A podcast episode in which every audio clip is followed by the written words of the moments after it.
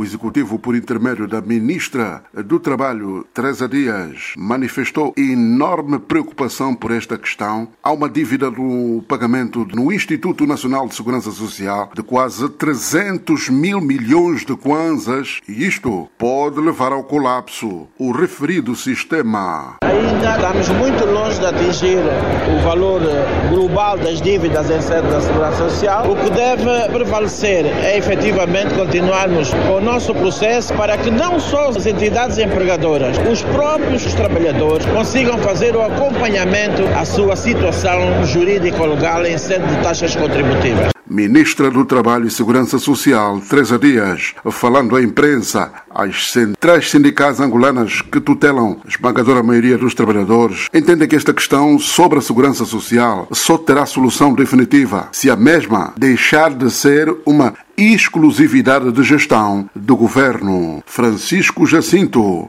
preside a CGSILA. A questão da segurança social só se resolverá quando os parceiros sociais forem integrados nos órgãos deliberativos da segurança social. Hoje não se admite, em pleno século XXI, que o Instituto da Segurança Social, o executivo, que não põe lá centavo nenhum, não põe lá lei nenhum, fica a gerir o dinheiro da segurança social à sua vontade, sem a participação dos contribuintes, que são os trabalhadores. O líder da central sindical é da opinião que os maiores devedores são as grandes empresas detidas por alguns dos que dirigem o país. As dívidas, as dívidas são conhecidas, as empresas são identificadas, as empresas são conhecidas, os donos são conhecidos. E essas empresas que não pagam não são médias, não são pequenas, são grandes empresas. É só ter aqui coragem para que essas empresas paguem esse dinheiro. Miguel Alberto, outro sindicalista ligado a outra central sindical, a Força Sindical Angolana. Muitas empresas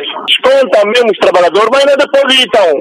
Simplesmente não são punidas. Por quê? Há conveniência, há cobertura. Qual é esse governo que vai sancionar isso? Este é porco javali? Um membro do sindicato denominado STOSPA entende que nunca o governo podia ser o gestor de um valor que nada tem a ver com ele. A proposta dos sindicatos é que a segurança social é um caso entre o trabalhador e o patronal. O governo não pode gerir esses valores, não pode. Então deve-se criar uma comissão, como está em Moçambique, uma comissão de idoneidade e propriedade que deve gerir esse dinheiro. Manuel José em Luanda para a Voz da América.